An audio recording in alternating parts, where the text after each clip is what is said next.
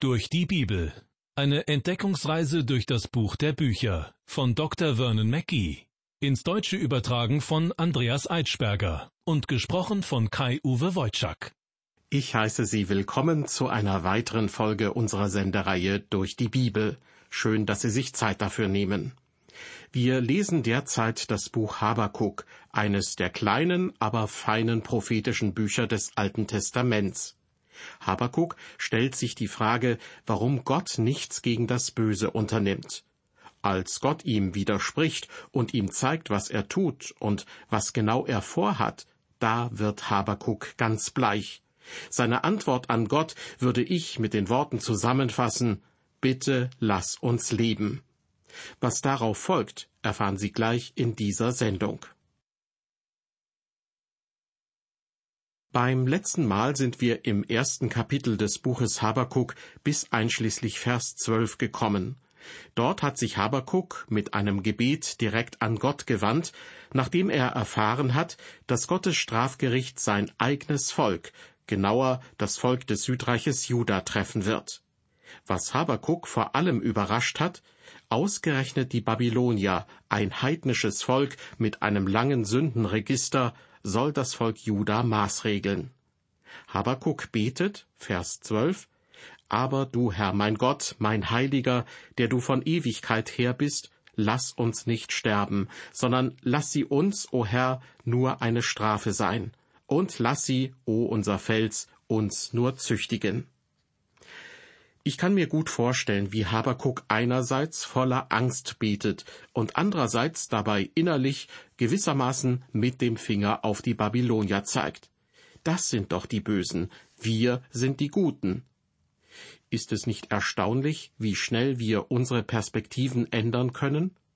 Am Anfang des Kapitels hatte Habakuk noch darüber geklagt, dass Gott scheinbar so wenig gegen das Böse in der Welt unternimmt. Doch nachdem Habakuk erfahren hat, dass Gott sehr wohl etwas unternehmen wird, möchte Habakuk ihn ausbremsen. Denn an dem Bösen in der Welt sind nicht nur die anderen schuld, sondern auch das Volk Juda hat daran einen Anteil. Jahrelang habe ich an einer regionalen Bibel- und Missionskonferenz in der Nähe von einigen Indianerreservaten in den USA teilgenommen. Ich habe diese Konferenzen immer gerne besucht, denn so hatte ich Gelegenheit, mit diesen Geschwistern Gemeinschaft zu haben. Dort wurde mir ein gutes Beispiel dafür genannt, wie die moralische Beurteilung eines Ereignisses davon abhängen kann, welche Perspektive die betreffenden Menschen einnehmen. Einer der jungen Pastoren mit indianischer Abstammung sagte mir, Wissen Sie, als meine Vorfahren vor vielen Jahren noch ein Pionierdorf überfielen und einige der Einwohner töteten, wurde das ein Massaker genannt. Als aber die Kavallerie kam, das Dorf meiner Vorfahren zerstörte und alle tötete, wurde das als Sieg bezeichnet. Ist es nicht interessant, wie wir uns doch immer wieder mit einer Seite identifizieren? Habakuk identifiziert sich, was nicht sehr verwunderlich ist, mit dem Volk Juda. Mit Blick auf die Babylonier, die Gottes Strafgericht durchführen sollen, bittet er Gott, lass sie, o unser Fels, uns nur züchtigen. Mit anderen Worten, lass es bitte nicht so schlimm werden, denn in Wirklichkeit sind doch gar nicht wir die Bösen. Die Babylonier sind tausendmal schlimmer, die solltest du strafen und züchtigen. Hat Habakuk denn schon vergessen, dass er es selbst war, der sich an Gott gewandt hatte mit der Frage, warum Gott denn gegen die Sünde, auch gegen die Sünde in seinem eigenen Volk, nichts unternimmt? Im Grunde hatte Habakuk darüber geklagt, dass das Volk sich keinen Deut um das Gesetz des Mose scherte, dass es Gott ignorierte und dass es seine Gebote missachtete. Ja, Habakuk hatte Gott beschuldigt, dass er sich nicht um die Situation kümmerte. Hat er das etwa vergessen? In Vers 13 versucht er, die Dinge richtig zu stellen und betet, Deine Augen sind zu rein, als dass du Böses ansehen könntest, und dem Jammer kannst du nicht zusehen. Warum siehst du dann aber den Räubern zu und schweigst, wenn der Gottlose den verschlingt, der gerechter ist als er? Sehen wir uns zunächst den ersten Teil dieses Verses genauer an. Deine Augen sind zu rein, als dass du Böses ansehen könntest. Diese Aussage ist absolut richtig. Ein heiliger Gott kann sich Böses und Sündhaftigkeit nicht einfach mit anschauen. Deshalb kann auch niemand in den Himmel kommen, wenn ihm seine Sünden noch anhaften. Deshalb müssen uns die Sünden vergeben werden. Wir alle benötigen die reinigende Kraft des Blutes des Lammes Gottes. Wir benötigen ein neues Wesen. Wir müssen von neuem geboren sein. Sogar Nikodemus, ein sehr religiöser Mann, musste neu geboren werden und ein neues Wesen erhalten. Die Religion als solches kann Sünden nicht entfernen. Was die Sünden hinwegwäscht, ist das Blut des Herrn Jesus Christus, der starb und auferstand. Gott kann sich mit Sündhaftigkeit nicht abfinden, und er wird es auch niemals tun. Aus diesem Grund gibt es für Sie und mich, liebe Hörer, so lange keinen Einlass in den Himmel, bis wir uns darum gekümmert haben, was mit unseren Sünden passieren soll. Sehen Sie, wenn Gott Ihnen vergibt, dann liegt das daran, dass die Strafe für Ihre Sünden von seinem Sohn beglichen wurde. Gott ist kein sentimentaler alter Mann, der es nicht übers Herz bringt, uns hier auf Erden zur Rechenschaft zu ziehen. Nein, Gott ist ein heiliger Gott, der Sündhaftigkeit nicht ausstehen kann. Sie müssen ihre Sünden bekennen und um Vergebung bitten, bevor sie von ihm angenommen werden können. Weiter heißt es in Vers 13, Warum siehst du dann aber den Räubern zu? Habakuk sagt, Du kannst den Babyloniern nicht über den Weg trauen, sie sind Sünder und Räuber. Er hat recht, so sind die Babylonier. Und dennoch will Gott die Babylonier einsetzen, um sein Vorhaben durchzuführen und sein eigenes Volk zu strafen. Das macht mir ehrlich gesagt ganz schön Angst lassen Sie sich niemals einreden, dass Gott nicht ein gottloses Volk benutzen kann, um ein anderes Volk zu züchtigen. Jahrelang hatten Angehörige der großen europäischen Nationen die Welt beherrscht. Dann wurden die Vereinigten Staaten von Amerika zu einer der führenden Nationen der Welt. Doch Gott demütigte die USA im Vietnamkrieg, dann im Nahen Osten, die Abhängigkeit vom Erdöl der Saudis war für die Amerikaner jahrzehntelang ein Problem. Gott behandelt die Völker der Erde auf interessante Art und Weise. Ich beobachte die Geschehnisse in der Welt mit großem Interesse, und ich bin zu der Schlussfolgerung gekommen, dass Gott sich auch heute noch in die Geschicke der Nationen einmischt. Sie und ich, wir machen uns wahrscheinlich Sorgen, wenn wir daran denken, was vor uns liegt. Gott aber hat keine Angst. Er sitzt immer noch im Regiment. Über alles hat er die Kontrolle. Er ist immer noch der Herrscher des Universums. Zurück zu unserem Bibeltext. Die zweite Hälfte von Vers 13 lautet, Warum siehst du dann aber den Räubern zu und schweigst, wenn der Gottlose den verschlingt, der gerechter ist als er?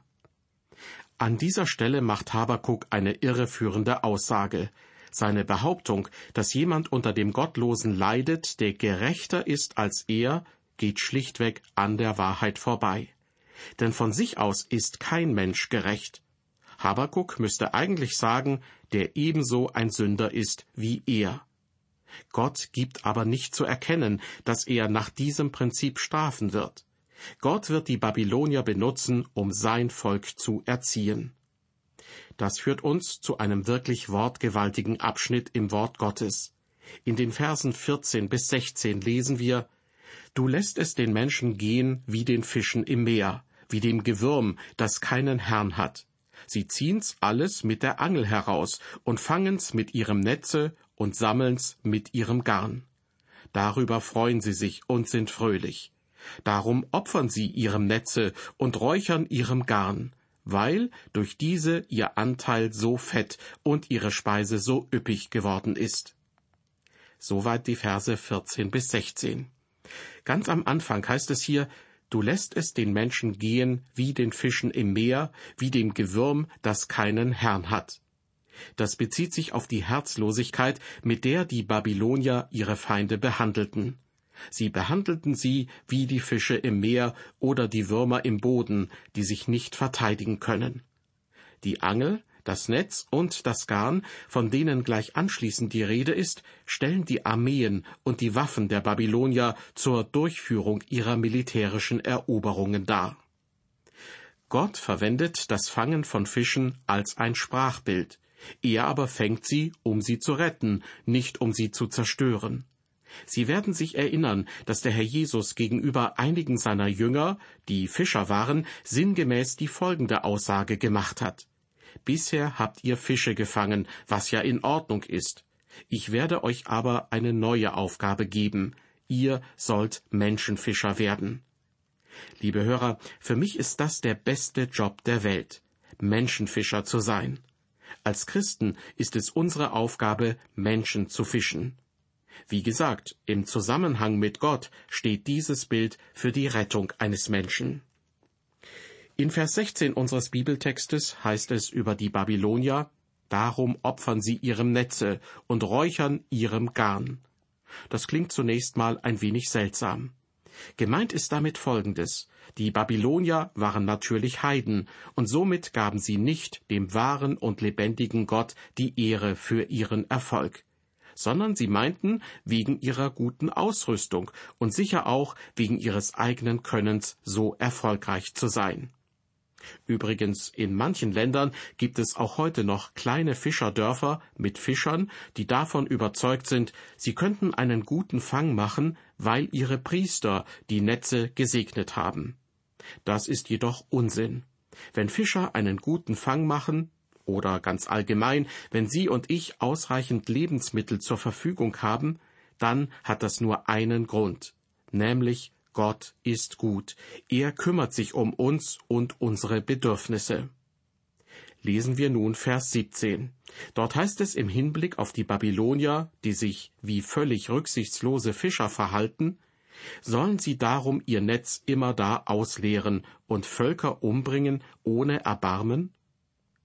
Habakuk fragt Gott, wirst du sie etwa ewig lange walten lassen, so dass sie ein Volk nach dem anderen zerstören? Gott antwortet ihm, Nein, ich werde Juda zur Strafe für seine Sünden in die babylonische Gefangenschaft schicken. Das wird meine Erziehungsmaßnahme sein. Und anschließend werde ich Babylon zur Rechenschaft ziehen. Und genau so hat Gott es auch geschehen lassen. Heute liegt das einst stolze Babylon unter dem Trümmerhaufen der Geschichte. Die Ruinen sind ein stummes, aber aussagekräftiges Zeugnis, dass Gott das Böse tatsächlich richtet. Wir wollen jetzt aber Habakuks Fragen auf unsere moderne Zeit übertragen. Warum lässt Gott das Böse zu? Nun, er lässt es zu, weil er langmütig ist. Er möchte nicht, dass auch nur ein Mensch umkommt. Er hat dafür ein Kreuz und einen gekreuzigten Erlöser bereitgestellt, damit niemand vergehen muss. Das alles hat Gott bewerkstelligt zu der Zeit, als Jesus auf der Erde war. Habakuks Frage lautet, warum straft Gott böse Menschen nicht? Gott wird diese Frage beim zweiten Kommen Christi beantworten, denn zu diesem Zeitpunkt wird er die Sünde richten. Wir benötigen lediglich einen neuen Blickwinkel, um die Antworten auf diese Fragen erkennen zu können. Jesus Christus kam das erste Mal in die Welt, um eine Dornenkrone zu tragen und an einem Kreuz zu sterben. Wenn er das nächste Mal kommt, wird er eine Krone der Herrlichkeit tragen und das Zepter halten, das die Erde regiert. Ich meine, wir können Habakuks Fragen auch auf uns persönlich anwenden. Warum lässt Gott es zu, dass mir diese oder jene Prüfung widerfährt? Liebe Hörerin, lieber Hörer, ich weiß nicht, wie die Antwort darauf für Sie persönlich lautet, aber Gott hat eine Antwort darauf. Mein eigener Vater ist bei der Arbeit tödlich verunglückt, als ich ein Junge von vierzehn Jahren war. Damals stand ich an seinem Grab und weinte. Nach der Beerdigungsfeier, als alle den Gemeindesaal verlassen hatten, schwang ich mich auf mein Fahrrad und fuhr zu seinem Grab zurück. Ich weinte und schluchzte. Gott, warum hast du ihn mir weggenommen? Viele Jahre sind seitdem ins Land gegangen, und heute habe ich eine Antwort darauf. Ich weiß jetzt, dass Gott so mit einem Jungen umgehen musste, der sonst nie im Leben Prediger geworden wäre. Andererseits, welches Recht haben wir, unseren Schöpfer zu hinterfragen? Welches Recht hat der kleine Mensch, ins Angesicht des Himmels zu schauen und fordernd zu fragen, warum tust du das? Ich bin der Meinung, das geht uns überhaupt nichts an. Es geht einzig und allein Gott etwas an. Wir leben in Gottes Universum. Er lässt es in seinen Bahnen laufen, wie es ihm gefällt. Wir sollen ihm vertrauen. Wenn im Zweiten Weltkrieg nachts Fliegeralarm war, nahmen viele Väter und Mütter ihre verängstigten Kinder auf den Arm und machten sich rasch auf den Weg. Die Kinder fragten, wo gehen wir hin? Es ging natürlich in einen Luftschutzraum, wo es dunkel, feucht und alles andere als gemütlich war.